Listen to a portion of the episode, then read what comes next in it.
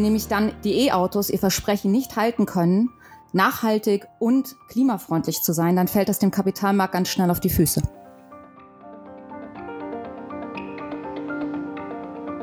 Frau Fitzek ist da schon einen Schritt weiter als die Politik aktuell. Wir sind hier im Bundestag häufig noch in der Debatte, ist der Verbrenner nicht eigentlich doch genauso ökologisch wie das Elektroauto? Die grüne Batterie muss auch vom Regulator noch mehr belohnt werden. Momentan ist das noch nicht der Fall. Es wird heute niemand mehr Geld bekommen, wenn er nicht am Ende auch zeigen kann, in welche Richtung sich der ökologische Footprint des Unternehmens weiterentwickelt.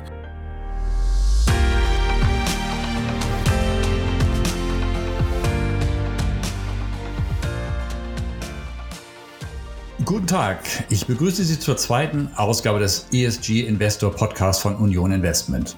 Mein Name ist Harald Willenbruck und das Thema unserer heutigen Gesprächsrunde lautet Smart Mobility, E-Mobilität auf der Überholspur. Diese Frage diskutieren mit uns Dr. Joachim Damaski, Geschäftsführer Technik und Umwelt beim Verband der Automobilindustrie, sowie Stefan Gelbhaar, der Sprecher für städtische Mobilität und Radverkehr bei den Grünen. Ebenfalls zu Gast sind Katja Filzek, Nachhaltigkeitsanalystin im Portfolio-Management für den Automobilsektor und Florian Sommer, Stratege im Portfolio-Management Nachhaltigkeit, beide bei Union Investment. Guten Tag in die Runde und herzlich willkommen. Schalten wir doch gleich mal in den ersten Gang. Wenn man sich in puncto E-Mobilität umschaut, hagelt es zurzeit ermutigende Nachrichten. In Deutschland steigen die Zulassungszahlen für E-Fahrzeuge und Hybride Allerorten werden Ladepunkte installiert. Volvo hat angekündigt, ab 2030 nur noch reine E-Autos bauen zu wollen. Selbst ein traditionsreicher deutscher Automobilkonzern wie Volkswagen wird plötzlich zum Weltmarktführer bei E-Fahrzeugen aufsteigen.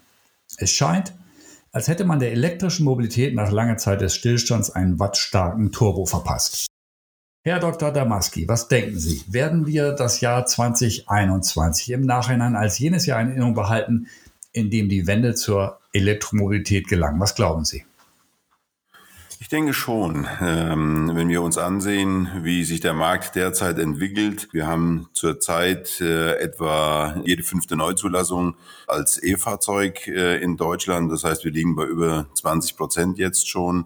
Dann sehen wir, dass äh, die Elektromobilität doch immer weiter äh, auch von unseren Kunden akzeptiert wird. Klar, da helfen auch Dinge wie Umweltbonus und Innovationsprämie, aber es liegt auch daran, dass äh, äh, sowohl der Ausbau der Ladeinfrastruktur weitergeht, aber vor allen Dingen auch die Fahrzeughersteller sehr viele attraktive Modelle im Programm haben. Wir haben derzeit etwa 70 Modelle. Das wird in den nächsten zwei bis drei Jahren auf über 150 Modelle nochmal erhöht werden. Also der Hochlauf ist im Gange.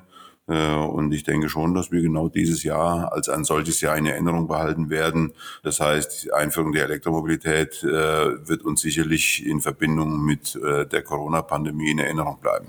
Mhm. Herr Gelbhaar, Ihre Partei hat sich ja ein Verbot des Verbrennermotors auf die Fahnen geschrieben. Was meinen Sie? In welchem Jahr werden in Deutschland erstmals mehr E-Fahrzeuge als solche mit Verbrennermotor zugelassen werden? Trauen Sie sich da eine Prognose zu? Naja, also zum einen, wenn es nach uns grün geht, dann werden ab 2030 nur noch emissionsfreie PKWs neu zugelassen. Ja? Also das heißt nicht, dass da was verboten ist, sondern es werden halt nur noch neue äh, PKWs zugelassen, wenn sie eben emissionsfrei sind. Ähm, ich würde sagen, ab, wenn ich schätzen dürfte, ab Mitte des Jahrzehnts haben sich die Verhältnisse dann gedreht. Äh, ich sage aber auch, der Point of No Return ist schon überschritten, wenn man sich die Hersteller anschaut, VW, 4GM die jetzt ja schon ähm, mehr oder mehr, mehr und mehr aufs E-Auto setzen. Und man guckt halt auch an andere Länder, also Norwegen zum Beispiel, da werden heute schon mehr reine, reine E-Autos verkauft als andere Pkw. Wenn man also will, dann kann es sehr schnell gehen. Äh, in Deutschland kommt es, glaube ich, für den Hochlauf vor allem darauf an, wie schnell die Hersteller weitere Modelle präsentieren ne? und wie schnell das dann geht, auch die Neufahrzeuge auszuliefern. Wir haben ja immer wieder längere Lieferzeiten bei den E-Autos gesehen äh, weil die Hersteller ja, man kann es nicht anders sagen, vom eigenen Erfolg da überrascht waren. Äh, aber es ist natürlich auch noch weitere äh, Rahmenbedingungen, die da eine Rolle spielen. Äh, das, das Wachstum hängt einfach vom regulatorischen Rahmen ab. Und aktuell ist es so, der Dieselkraftstoff wird immer noch künstlich attraktiv äh, gehalten, also dann wegen dem Energiesteuerrabatt. Äh, Pkw-Steuer, Dienstwagensteuerung, also das sind, da, da kann man noch andere Anreize setzen. Ähm, das ist bis jetzt noch nicht so, wie es sein muss. Und last but not least kann man sich auch fragen, ähm, ist schon angesprochen worden, Ladeinfrastruktur. Die Bundesregierung, die unterstützt da, naja, so, da kann man sagen, es hakt ein bisschen. Aber auch bei der Autoindustrie ist, ist der Punkt noch nicht so, dass man sagen kann, äh, das ist jetzt die oberste Priorität. Also da lässt sich da ein paar Haken, ein paar Knoten lösen, dann wird es noch schneller sein. Aber ansonsten, äh, ja, wir sind auf einem besseren Weg als vor zwei Jahren, auf jeden Fall. Gelper, mit dieser Einschätzung, äh, äh das trifft sich mit einer Studie, die die Unternehmensberatung Boston Consulting just heute veröffentlicht hat. Oh, Sie sagten, okay. 2025 äh, sind wir soweit. Boston Consulting sagt, äh, 2026 werden nach deren Einschätzung erstmals mehr Elektro- und Hybridantriebsfahrzeuge weltweit äh, zugelassen als Verbrennerfahrzeuge. Das ist vier Jahre früher als bisher angenommen. Also da scheint eine Dynamik im Gange zu sein. Herr Sommer, wie ist denn das bei den Investoren? Setzen die Investoren jetzt auch voll auf Elektromobilität? Ja, also der Kapitalmarkt hat definitiv die Elektromobilität entdeckt. Er mag sie. Ich denke, das haben wir im letzten Jahr auch alle mitbekommen. Allerdings sind auch die Bewertungen sehr hoch gelaufen. Ja, da ist auch viel schnelles Geld in die entsprechenden Unternehmen geflossen. Ich glaube aber, dass wir jetzt in eine neue Phase kommen werden, wo der Kapitalmarkt stärker differenziert. Wer macht die Elektromobilität richtig? Wer macht sie falsch? Hersteller von grüner Elektromobilität werden dann wertvoller sein als Hersteller von brauner Elektromobilität. Mhm. Das ähm, ist ein gutes Stichwort denn für Frau Filzig, denn Frau Filzig, Sie analysieren die Automobilindustrie unter Nachhaltigkeitsgesichtspunkten. Ganz in Kürze, worauf schauen Sie dabei in Ihren Analysen besonders? Was ist Ihnen wichtig? Ja, für uns ist die Elektromobilität nicht einfach grün per se. Wir schauen da schon etwas genauer hin. Und da mögen wir insbesondere keine braunen Autobatterien oder Autobatterien aus Kohlestrom. Denn wir schauen hier auf den gesamten ökologischen Fußabdruck der gesamten Lieferkette. Und wenn nämlich dann ihre, die E-Autos ihr Versprechen nicht halten können, nachhaltig und klimafreundlich zu sein, dann fällt das dem Kapitalmarkt ganz schnell auf die Füße. Heißt das, wenn ich gleich nachhaken darf, dass wenn ich mir als, als Verbraucher ein Elektrofahrzeug zulege das, und das ausschließlich mit Ökostrom betanke, dass es dennoch bereits eine erhebliche CO2-Schuld, sagen wir es mal so, mit sich herumfährt? Frau Filzek? Ja, genau. Das ist das Thema, dem wir uns ähm, ganz klar ähm, widmen und ähm, wir haben da auch sehr viel Studien zugemacht. Also das Thema ist quasi die Vor Vorlieferkette. Also wir müssen uns genau anschauen, wo kommen insbesondere die Hochvolt-Batterien her, also der Teil des Autos, der mit 40, 50 Prozent den gesamten Wert des Elektrofahrzeugs ausmacht. Und da ist es so, dass wir nicht nur auf Studien schauen, sondern wir suchen den direkten Kontakt zu den Unternehmen und wir fragen da ganz klar nach, wie es denn aussieht mit den konkreten Produktionsstandorten, vor allem in Asien. Mhm. Und leider, um es ganz deutlich zu sagen, ähm, die asiatischen Marktführer für diese Hochvoltbatterien, die nutzen leider heute noch gar keinen erneuerbaren Strom. Und das ist etwas, wo wir uns transparent widmen müssen und wo wir aufpassen müssen und wo wir viel mehr Transparenz schaffen müssen mit den Unternehmen, aber auch mit der Politik. Da sind Sie ein bisschen angesprochen, Herr Gelper. Sie schauen ja auch kritisch auf die Automobilindustrie. Kann man eigentlich äh, guten Gewissen sagen, dass die aktuellen E-Fahrzeuge, wenn ich mir heute eins zulege und vielleicht gerade eins mit größerer oder stärkerer Hochvoltbatterie, sind die schon wirklich ein Plus fürs Klima oder muss man das noch differenziert sehen?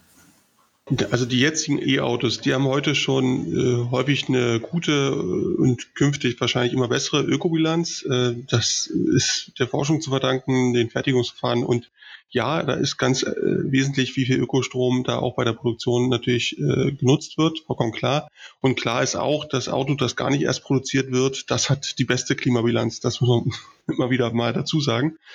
Äh, die Akkuproduktion, die braucht besonders viel Energie. Ähm, doch wenn man dann den Fahrzeugbetrieb dazu nimmt, dann eben wird die Klimabilanz des E-Autos sehr schnell deutlich besser als bei einem Verbrenner. Das äh, ist durchgerechnet. Ähm, Stichwort IFOI-Studie, äh, wenn man das mit 60, also bei 60.000 Kilometer Laufleistung ist das schon klimafreundlicher als, als ein Benziner, bei 80.000 als ein Diesel und das äh, schon jetzt mit dem aktuellen Strommix. Ja. Äh, nee, nicht mit dem aktuellen, sondern mit dem Strommix von vor fünf Jahren. So und äh, das kann also noch besser werden, je nachdem, wie gut der Ökostromanteil im Strommix ist. So und ähm, äh, da ist halt der interessante Punkt, dass die meisten Leute, die E-Auto fahren, ähm, meistens auch über einen Ökostromvertrag äh, ja, ihren Strombedarf decken. Das heißt, ähm, wenn man dann noch dazu nimmt, dass äh, an den vom Staat geförderten Ladesäulen auch nur Ökostrom angeboten wird, dann fällt die Bilanz schon jetzt deutlich besser aus, als viele so denken. Natürlich, klar, wenn die Batterien kleiner sind, wächst der Klimavorsprung äh, und da muss man einen, einen Satz dazu denken. Äh, äh, wir alle als Nutzende von, von Autos, von Automobilität überschätzen dramatisch die benötigte Reichweite.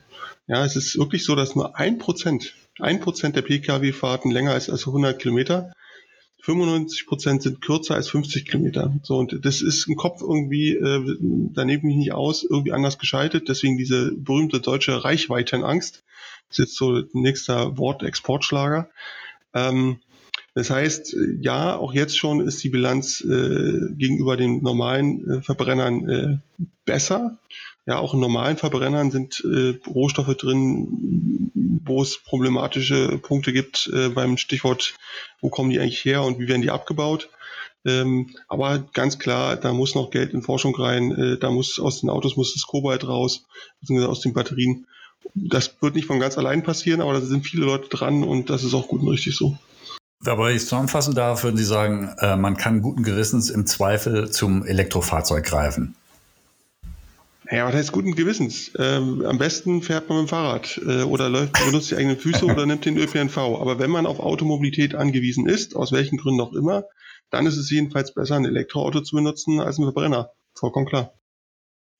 Es gibt ja nur noch eine Zwischenlösung, äh, die Plug-in-Hybride oder Hybridfahrzeuge, wo wir neben der Elektrobatterie einen, einen Verbrennermotor an Bord haben.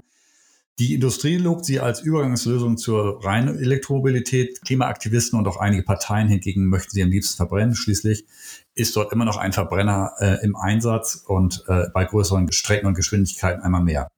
Ähm, Herr Damaski, ist mal ganz ehrlich, ist so ein Plug-in-Hybrid mit, sagen wir, mehr als 200 PS nicht eigentlich eine ökologische Mogelpackung?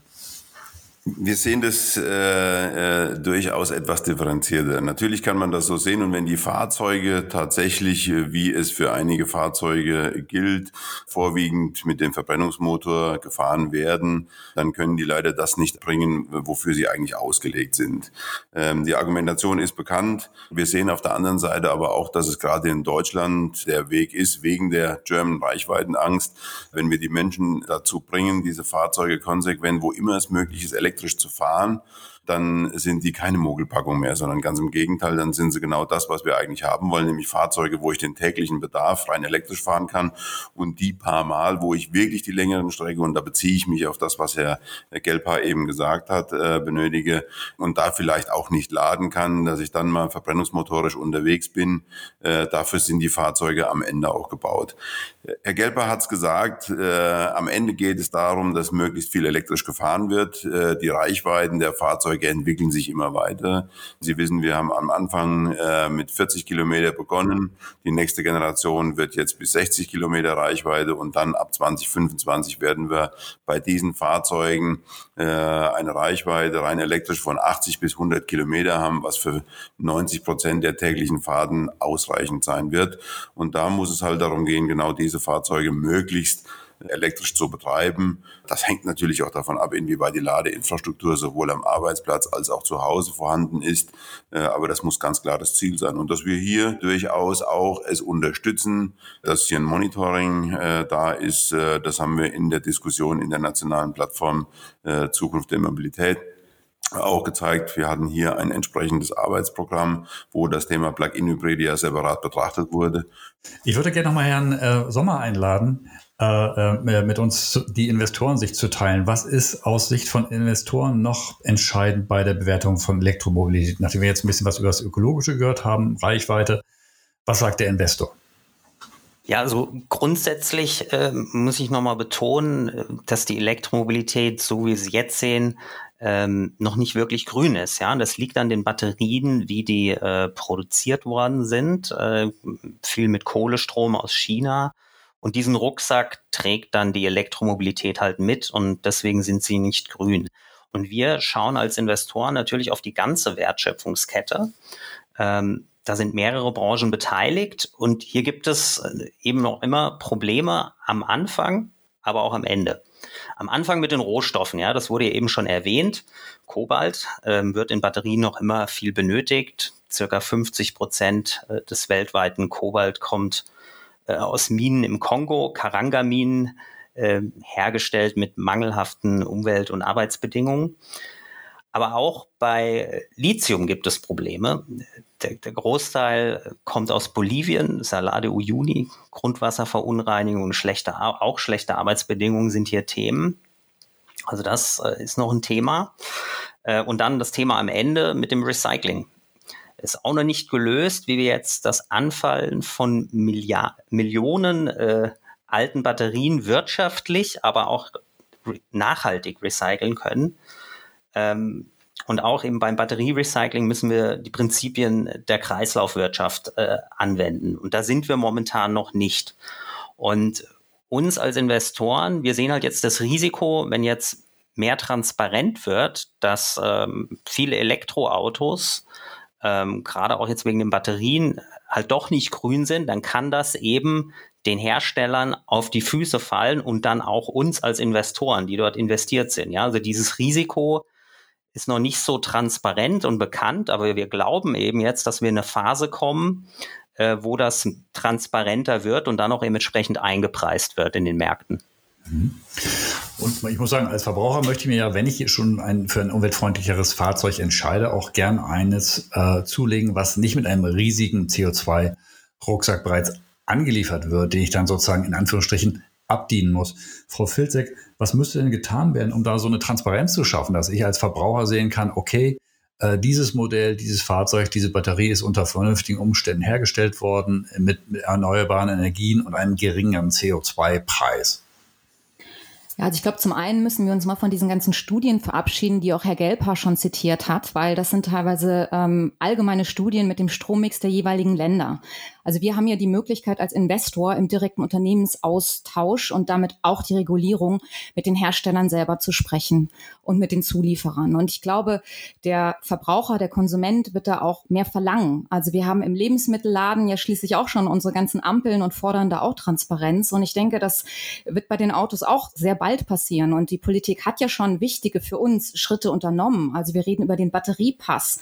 Das ist für uns ein, ein, ein großes, äh, wichtiges neues Regulierungsinstrument, wenn er dann kommt, und wir hoffen sehr, dass er kommt, dass wir einfach nicht nur die Unternehmen bitten können oder auch wenn wir investiert sind, verlangen können, dass sie uns Transparenz schaffen, sondern dass einfach auch überprüfbar durch den Regulierer hier dem Konsumenten ganz klar gesagt wird, Hersteller A hat, äh, hat uns nachgewiesen, diese Batterien wurden mit grünem Strom da und da hergestellt und ist dementsprechend in der gesamten CO2-Bilanz, und zwar nicht nur im Auspuff, sondern schon über den ganzen Lebenszyklus ganz klar grün. Und was wir auch nicht vergessen dürfen, ist, ähm, Elektroautos haben, werden nicht viel gefahren im Allgemeinen im, im, äh, im Moment. Also selbst die Teslas werden ja nur ähm, ja, 20.000, äh, 21.000 Kilometer im Jahr bewegt. Also auch da müssen wir genau gucken, ähm, für wen lohnt sich welches an, welcher Anwendungsfall und wie rechnen wir den Lebenszyklus fair aus. Und ich glaube, da muss mehr kommen. Und wir hoffen auch sehr, dass die Regierung es erkannt hat über den Batteriepass, dass da wirklich dem Verbraucher klar gesagt wird, was steckt in dem Auto drin, was steckt unter der Motorhaube. Herr Gelper, ähm, was halten Sie denn von dem Vorschlag, Subventionen für Batteriefabriken und E-Autos auch an die CO2-Transparenz zu koppeln? Also ganz klar, ist Transparenz ist wichtig, ist aber auch zu wenig. Vielleicht noch ein Satz zu den Studien. Äh, Frau Fitzek äh, macht da so einen interessanten Schwenk und der ist auch richtig und wichtig. Äh, da ist mal die Frage, aus welcher Debatte kommen wir und in welche Debatte wollen wir? Frau Fitzek ist da schon einen Schritt weiter als die Politik aktuell. Wir sind hier im Bundestag häufig noch in der Debatte, ist der Verbrenner nicht eigentlich doch genauso ökologisch wie das Elektroauto? Und dafür waren die Studien, es ja auch noch nicht so den Alltagstest gab, äh, so relevant eben wirklich durchzurechnen. Guck mal, selbst mit den aktuellen Strommix äh, schlägt das Elektroauto unter normalen Bedingungen schon äh, den Verbrenner. Das aber reicht natürlich nicht, wenn man mal irgendwann das, den Verbrenner wegdenkt aus dem Kopf, ja. Dann stellen wir fest, natürlich muss man dann eben auch beim Elektroauto da nacharbeiten, damit das Ding dann wirklich im wahrsten Sinne des Wortes grün wird, ähm, soweit ein Auto das überhaupt kann, ja, mit der Prämisse immer. Ähm, und äh, wenn man so rangeht, dann ist natürlich die Frage Transparenz total wichtig. Dann ist es total wichtig, aber noch wichtiger, dass man eben die Fördergelder an Umweltziele knüpft. Äh, das passiert in Deutschland teilweise schon. Äh, Stichwort, äh, also da muss man, alles hat alles lange gedauert, aber die Initiative der Regierung, äh, Batterie, Batteriezellfertigung in Deutschland, äh, da soll es halt um hohe Zyklen, um die Leistungsfähigkeit, um die Lebensdauer, um die Produktionsbedingungen, auch um die Entsorgungsbedingungen gehen. Äh, das, ist, das ist gut, das ist richtig. Äh, und auch die EU geht ja in diese Richtung. Ähm, das heißt, zielt ab auf eine größere Nachhaltigkeit in der Produktion. Und ja, eben auch die Industrie ist, hat da das Interesse, ähm, die Wertschöpfung in Deutschland, in Europa zu halten. Und äh, ja, bei einem E-Auto ist es halt so, dass ein sehr erquicklicher Anteil, 40 Prozent der Wertschöpfung auf die Batterie entfallen. Und deswegen haben eigentlich alle Beteiligten da Interesse, das hier vor Ort so nachhaltig wie möglich eben zu generieren. Äh, und dass da taucht dann immer wieder auf, dass, dass die Förderkulisse ordentlich hinstellen muss, die Regulatorik und dazu gehört natürlich Transparenz. Das heißt, idealerweise äh, weisen natürlich dann die Hersteller auch nach, wie sie produziert haben und wie eben auch entsorgt wird. Ja, die Entsorgungsfrage ist in der Tat die, die mir äh, fast noch die größten Bauchschmerzen bereitet, weil dort äh, der Nachweis, die Nachweisführung immer besonders tricky ist, weil es da besonders viel Potenzial gibt, dass äh, man sehr viel Geld verdienen kann, indem man sich eben nicht an Standards hält. Herr Damaski, wie sehen Sie das? Ähm, mehr Transparenz, was sowohl die Beschaffung von Batteriezellen als auch später die, die Entsorgung betrifft. Wäre das nicht im Sinne der Industrie? Denn damit würden doch jene Unternehmen belohnt werden, die ökologischer und verbraucherfreundlicher, also innovativer agieren. Also grundsätzlich ist es ja so, dass bei uns in der Industrie sich niemand diesem Transformationsprozess äh, widersetzt, sondern ich denke, das, was in den letzten Jahren passiert ist, nämlich dass unser Unternehmen äh, auch sich ganz klar zu dem Ziel der Klimaneutralität auch im Pkw-Bereich, aber auch im Nutzfahrzeug, das heißt der, der Mobilität äh, bekennen. Und das schließt logischerweise Cradle to Grave ein, das heißt von der Wiege bis zur Bahre, so wie das ja auch schon mehrfach angesprochen wurde. Äh, das ist ein Thema, was äh, unsere Industrie umtreibt und wo wir äh, klar sagen können, dass wir das unterstützen. Und wir sind ja auch bereits dabei. Wir wissen ja, dass diese äh, äh, Diskussion in äh, Brüssel läuft, aber auch äh, seitens unserer Industrieunternehmen ja derzeit schon geführt wird, wie man hier die ganze Wertschöpfungskette in Richtung immer geringerer CO2-Emissionen äh, und zwar über die komplette Lebensdauer, nicht nur bei der Produktion, sondern am Ende auch während des Betriebs und so wie Herr Gelper sagte, auch in, äh, im Recycling hier entsprechend äh, den CO2-Footprint zu reduzieren. Mhm ein ganz klares Ziel, äh, nicht nur weil der Verbraucher das will, äh, sondern äh, weil unsere Industrie das mittlerweile erkannt hat, dass es sinnvoll ist. Da gehört natürlich mehr dazu. Da gehört auch dazu, dass wir äh, auch entsprechenden Grünstrom äh, zur Verfügung haben, nicht nur während der Produktion, äh, sondern auch äh, logischerweise denn nachher auch im Betrieb. Und das ist ja ein Thema, was vorhin schon mal angesprochen wurde, der deutsche Strommix in Gänze. Wie kann ich dafür sorgen, dass es am Ende auch hier no, äh, möglich ist, das entsprechend auch zu produzieren und zu betreiben? Ein Thema noch äh, zu dem Thema Batterien. Es wird gemein von der Batterie gesprochen. Es gibt eigentlich nicht die Batterie. Es gibt im Prinzip erstmal die Zelle. Und bei der Zelle, da haben wir sicherlich einen hohen Aufwand. Äh, da müssen Materialien gefördert werden, die müssen entsprechend aufbereitet werden, äh, bis die eigentliche Zelle erstmal da ist. Da äh, ist es derzeit so, dass da der Großteil der Energie reingeht, die eigentliche Batterie, das heißt die Produktion dessen, was nachher drumherum ist, äh, mit Kühlung, mit elektrischen Anschlüssen, mit allem drum dran, das ist eine ganze Ecke weniger. Und äh, die Zellfertigung, äh, diese hier entsprechend aufzubauen in Europa. Das ist etwas, das wird so schnell nicht geschehen. Wir wissen alle, dass die Aufbauzeiten einer entsprechenden Fabrik und dann muss auch noch sichergestellt sein, dass die Rohstoffversorgung entsprechend gut ist. Die Aufbauzeiten werden äh, mindestens drei Jahre betragen. Das heißt, alle die Dinge, die wir jetzt diskutieren, die sind keine Selbstläufer, sondern äh, auch hier benötigt die Industrie die entsprechende Zeit, um das alles umsetzen zu können. Das wird nicht von heute auf morgen gehen, insbesondere weil viele der Batterien ja heute in Asien produziert und auch eingekauft werden. Da müssen wir gemeinsam auch mit der Politik die entsprechenden Maßnahmen äh, ergreifen, die dann auch dafür sorgen, dass wir hier die entsprechenden Rahmenbedingungen in Deutschland, aber auch in Europa finden. Sie haben die Politik angesprochen, Herr Damaski. Äh, wenn wir mal aus Sicht der Automobilindustrie auf die Asset Manager und Investoren blicken, können die, so wie Frau Filzek und Herr Sommer beispielsweise, können die zu einem kritisch konstruktiven Gesprächspartner für die Automobilindustrie avancieren, vielleicht gerade dadurch, dass sie einerseits beteiligt sind an den Unternehmen und ein Interesse an ihrer Entwicklung haben, andererseits aber auch als Externe einen, ja, einen kritischeren Blick haben können. Wünschen sich da dann einen engeren Dialog? Ich denke, das ist heute schon der Fall, wenn wir sehen, dass gerade wenn es um äh, Refinanzierung äh, von Unternehmen geht, äh, da schon auch äh, in den Investorengesprächen sehr darauf geachtet wird. Es wird heute niemand mehr Geld bekommen, wenn er nicht am Ende auch zeigen kann, in welche Richtung sich der äh, äh ökologische Footprint des Unternehmens weiterentwickelt. Wir sind da eigentlich schon an einem Punkt angekommen, wo gerade die Investoren hier auch mit ihrer äh, eigenen Philosophie. Bestimmte Fonds werden aufgelegt, die nur noch in entsprechende Technologien äh, investieren. Dass hier da der Dialog schon längst da ist, ich glaube, äh, das ist den Finanzleuten mittlerweile schon bewusst. Mhm. Frau Filzek, wie, wie lauten Ihre bisherigen Erfahrungen im Engagement-Prozess? Ja, also es ist natürlich immer dann einfach, wenn wir ähm, investiert sind in, in Unternehmen und gute Unternehmenskontakte haben, was natürlich vor allem für deutsche Firmen gilt, auch für europäische Firmen wo wir schon merken, dass es mit der Transparenz nicht so weit her ist, ist es leider, ähm, ich sag mal, äh, in Asien. Und da ist es für uns umso wichtiger, dass da eben auch von der Politik Regulierung ähm, mehr Zeichen gesetzt werden, dass wir da einfach auch mehr Informationen bekommen oder sie auch mal überprüfen können. Also ich denke jetzt hier vor allem auch an Standorte, die in Europa aufgebaut werden von asiatischen Herstellern. Da fehlt uns leider sehr viel Transparenz, was, was sehr schade ist, da ja viele Subventionen da reingehen, auch seitens der EU im Rahmen des Green Deal Deals. Also das sind schon so Punkte, da sehen wir Verbesserungsbedarf und da kommen wir auch nicht so einfach ran. Und da würden wir uns wirklich sehr, ähm, das würde sehr helfen, das Ganze auch für unsere Fonds, für unsere Investoren klarer einzuschätzen und vor allem verifizieren zu können, dass wir nicht irgendeinem Greenwashing oder einer Mogelpackung aufsitzen. Mhm. Herr Sommer, können Sie mit uns äh, Ihre Aussicht teilen, wie wird sich Union Investment konkret in Zukunft aufstellen?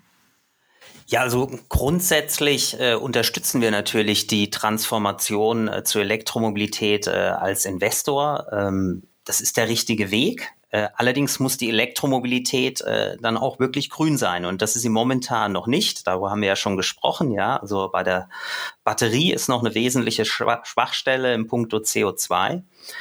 Ähm, aber für uns als äh, Investor und bei der Investmententscheidung ist ja viel wichtiger, wie die Zukunft, wie unter, wie entwickeln sich Unternehmen in Zukunft. Ja, das ist viel wichtiger als äh, die Vergangenheit bei der Bewertung von Unternehmen. Und da legen wir eben auch den Schwerpunkt äh, von unserer Analyse drauf. Bewegen sich Unternehmen in die richtige oder die falsche Richtung? Konkret hier Gibt es eine überzeugende Strategie für den Wandel zu mehr Nachhaltigkeit, für grüne Elektromobilität und Batterien? Und wie viel investiert ein Unternehmen da auch rein in die Strategie.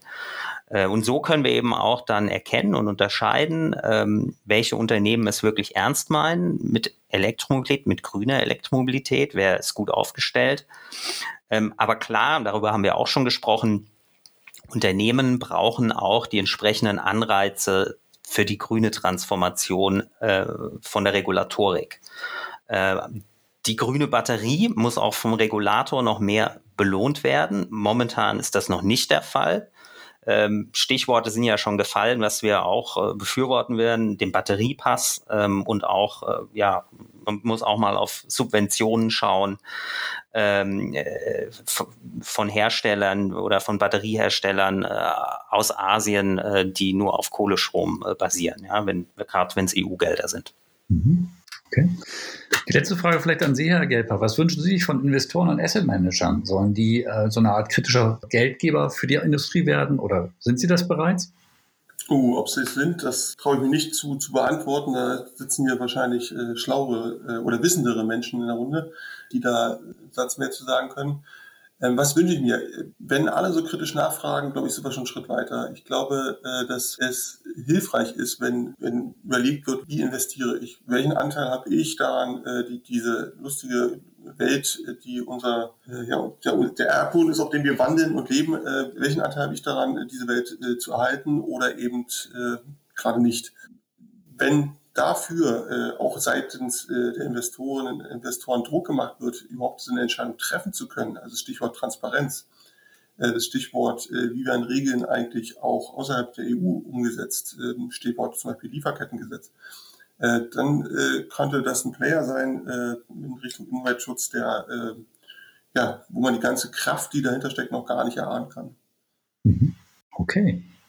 An Sie vier, wir wären fast mit unseren Fragen von unserer Seite aus durch. Äh, das war bisher hochinteressant. Frage, gibt es wichtige Aspekte zu diesen Themenzyklen, die wir angesprochen haben, die Ihnen noch auf dem Herzen liegen, die wir noch ansprechen sollten? Dann würde ich um eine Wortmeldung bitten. Fangen wir vielleicht bei Herrn, Herrn Maski an. Äh, gibt es bei Ihnen noch etwas, was Sie, ja, da kommt schon die Hand, gibt es etwas, was, was noch erwähnt werden sollte? Wir diskutieren ja gerade, äh, was die Flottengrenzwerte der Europäischen Union anbelangt, eine entsprechende Verschärfung, die ja doch sicherlich deutlich in Richtung der 50 Prozent gehen wird für das Jahr 2030. Dabei äh, ist es uns sehr wichtig, das kann von der Produktionsseite äh, sicher erreicht werden. Der Markterfolg hängt aber davon ab, inwieweit es eine Ladeinfrastruktur gibt. Und für uns wäre es extrem wichtig, wir brauchen, wenn wir verbindliche Flottenziele kriegen, auf der anderen Seite aber auch verbindliche Ziele im Ausbau der Ladeinfrastruktur und auch der entsprechenden grünen Stromversorgung. Wir kommen in eine Situation, dass heute äh, 75 Prozent der in Europa vorhandenen Ladeinfrastruktur in gerade mal drei Ländern, Deutschland, Frankreich, Niederlande, da ist. Und die europäischen Flottengrenzwerte, was kein deutsches Thema, sondern ein europäisches äh, Thema ist, beziehen sich halt auf alle in äh, der Europäischen Union zugelassenen neuen Fahrzeuge. Wichtig ist hier, das Ganze fliegt nur, wenn wir äh, eine Ladeinfrastruktur kriegen und das muss äh, in den Ländern gewährleistet sein. Das kann nicht sein, dass die deutsche Automobilindustrie äh, in Italien oder anderswo äh, eine Ladeinfrastruktur aufbaut. Es passiert ja einiges schon. Die, äh, Ionity wird ja heute schon auch seitens der Industrie was aufgebaut, äh, aber da ist es extrem wichtig, dass wir hier das als gemeinsames europäisches Ziel sehen und im Rahmen der AFID auch verbindliche Ziele ausgegeben werden. Mhm. Herr Gelbhaar. Ja, ich will einen Aspekt noch hinzufügen, ähm, jenseits der äh, Fragen Produktion, Ladeinfrastruktur und so weiter. Wir reden immer über äh, Auto als Eigentum, Besitz ähm, und äh, Auto-Kontext von Produktion und wie man da jetzt die Antriebswende hinkriegt. Ähm, da sind wir in Europa sehr gut. Wir sind in einem, anderen Bereich auch weltweit betrachtet ziemlich gut und da äh, drohen wir aber gerade ein bisschen Anschluss zu verlieren. Und das ist bei dem Thema äh, Mobilität als Dienstleistung. Äh, meine These ist, äh, Mobilität ist ein, also ein menschliches Bedürfnis, mobil zu sein und das wird eher noch zunehmen als abnehmen. Das heißt, es ist ein wachsender Markt. So, und die Frage ist, werden wir diesen wachsenden Markt dadurch befriedigen, dass wir immer mehr Autos äh, produzieren und nutzen? Da ist die Antwort ganz klar nein. Äh, die Städte werden ja nicht fürs Auto jetzt noch mehr umgebaut werden können und dann stehen wir alle zusammen nur im Stau und, und ärgern uns. Das ist also Quatsch. Und deswegen ist diese Frage Sharing, Pooling, datengetriebene Mobilität, das ist für mich noch zu unterbeleuchtet äh, im politischen, aber auch im wirtschaftlichen Geschehen. Es gibt dort in, in Deutschland einige wirklich schöne Ansätze, Bergkönig, Moja, wie sie alle heißen, Clever Shuttle. Ähm, da nehme ich so wahr, dass da eher zurückhaltend agiert wird, während halt in den USA, in Kalifornien irgendwie ein Uber aus der Welt gestampft wird und gesagt wird, damit äh, marschieren wir jetzt einmal durch die Welt äh, mit einem Geschäftsmodell, das dem europäischen Standards halt auch nicht ansatzweise äh, standhält. So. Und deswegen, äh, da wollte ich mal einen Punkt draufsetzen. Produktion, alles gut, alles richtig, aber wir müssen mehr hinkommen, auch die Dienstleistung zu betrachten. Von der automobilen Dienstleistung, Sharing Pooling bis hin zum ÖPNV. Äh, das, glaube ich, wenn wir das nicht machen, dann vergeben wir uns ein riesiges Geschäftsfeld. Ähm, wird ja immer wieder gern gesagt, äh, Daten ist der neue Schatz, den es zu heben gilt und der spielt sich umso stärker bei der Dienstleistung aus. Vielen Dank. Ähm, Frau Filzek, Herr Sommer, gibt es von Ihrer Seite aus noch etwas, was wichtig wäre? Ich fand die letzten Hinweise jetzt auch super spannend in Sachen äh, Mobilitätsinitiativen. Da haben wir nur leider aus äh, ja, wirtschaftlicher Sicht ein paar Rücksetzer bekommen ähm, auch Corona-bedingt natürlich, weil wir mit Shared Economy und so weiter, also für uns natürlich als Investor auch immer ganz wichtig ist, es muss ja dann, es muss sich tragen, weil nur wenn es sich auch trägt, wird es weiter ähm, verbaut, ähm, expandiert und in andere Städte getragen. Und was wir schon eher auch ein bisschen kritischer sehen aus Nachhaltigkeitsperspektiven, ist ganz klar dieses, äh, diese Mobilität, äh, ich sag nur E-Roller-Thematik. Ja, weil wir haben ja schon diskutiert, dass die Produktion unserer Zellen, Batteriezellen noch nicht so besonders grün ist. Und dann finden wir es halt insbesondere schade, wenn das halt in Anführungszeichen in Wegwerfartikel oder in, ähm, ja, in, in Fahrzeuge verbaut wird. Die wenigen, die wir haben, die dann nicht wirklich im, über den Lifecycle positive Beiträge zum Klima leisten. Ja, äh, finde ich einen absolut bedenkenswerten Punkt. Ähm, es ist aber so ein bisschen so, der, dieser, äh, also der E-Scooter, also diese, diese, nicht die, die Mopeds, sondern die Roller, ne? Ähm, davon gibt es in Berlin zum Beispiel 10.000 Stück, wenn überhaupt. Ähm, und über die wird so viel geredet und über die 1,1 Millionen PKWs halt im Vergleich wenig. Und äh, man muss den E-Scootern auch zubilligen, die sind jetzt halt ein Jahr oder so auf dem Markt und sind quasi ganz am Anfang der, der Wertschöpfung, der Idee, der, der, der Erforschung. Äh, beim Auto sind wir da einfach 100 Jahre weiter. Ähm, und äh, in der Bilanz äh, muss man gucken, wie man es vergleicht. Ne? Das wäre dann wieder interessant. Äh, das stimmt natürlich, dass die allerdings vergleichsweise sehr kleine Batteriezelle in so einem E-Roller äh, dass man da sehr, sehr viele Fragen und berechtigte Fragen, haben Sie gerade angedeutet, stellen kann. Beim Auto muss man einfach mal immer wieder festhalten, die 1,1 Millionen PKWs jetzt in Berlin, nicht die 48, 49 Millionen PKWs in Deutschland. Ne? Da die ganz Deutschland, Frankreich, äh, Benelux kann die deutschen Autos einsteigen und dann stehen die Autos in Frankreich alle rum. Ähm, äh, die stehen, aber diese Autos stehen 23,5 Stunden am Tag rum und werden nicht genutzt. Also das ist quasi vom Effizienzgedanken her so irre, wenn man sich vorstellt, welches Potenzial da eigentlich im Sharing liegt. Und da müssen wir an die politischen Weichenstellungen ran. Vollkommen d'accord, so wie es jetzt ist, wird Sharing ist immer schwer haben, vollkommen klar. Äh, sobald die Städte aber immer mehr zu sind, einfach faktisch, weil dort die Straßen ja nicht mitwachsen können, ähm, äh, in dem Augenblick, wo quasi man über Parkraumbewirtschaftung nachdenkt und sagt, okay, wenn du mit deinem eigenen Auto äh, ins Berliner Zentrum rein willst, dann ist es halt sauteuer. Wenn du hingegen mit einem geteilten Auto das machst, dann äh, musst du dich über das Parken dir keine Gedanken machen. An dem Punkt äh, wird, das, äh, wird das spannend und damit es jetzt nicht so planwirtschaftlich äh, klingt, äh, noch ein Satz hinterher, ein Gedanke hinterher, dass Autos aktuell kostenlos geparkt werden dürfen, ist eine politische Setzung, ist eine planwirtschaftliche Entscheidung. Ja, ähm, das, äh, da äh, wird es jetzt auch in Zukunft weiter viel Debatte geben, weil die Städte ertrinken in Autos und das funktioniert einfach nicht mehr. Vielen Dank auch für diesen Aspekt, den wir noch nicht hatten. Ähm, wir können halt zum Schluss feststellen, dass wir wirklich in spannenden Le Zeiten leben, was unsere individuelle Mobilität betrifft. Und eine der Funktionen von Mobilität ist ja, Menschen zusammenzubringen. Und dies ist uns heute ein Stück weit gelungen. Wir haben Elektromobilität von vielen Seiten betrachtet, darunter auch solche, die vielleicht unbequem sind und die bislang zu wenig beachtet wurden, die aber sehr wichtig sind, wenn die nächste Stufe individueller Mobilität uns auch ökologisch weiterbringen soll. Deshalb lassen wir uns im Gespräch bleiben. Ihnen vieren an den Mikrofonen zunächst mal danke für Ihre Expertise und Perspektive und Ihnen an den Lautsprechern und Kopfhörern danke fürs Zuhören.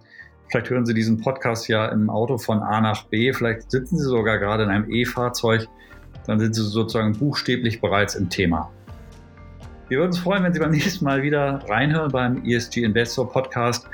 Für heute aber gute Fahrt, vielen Dank und auf bald.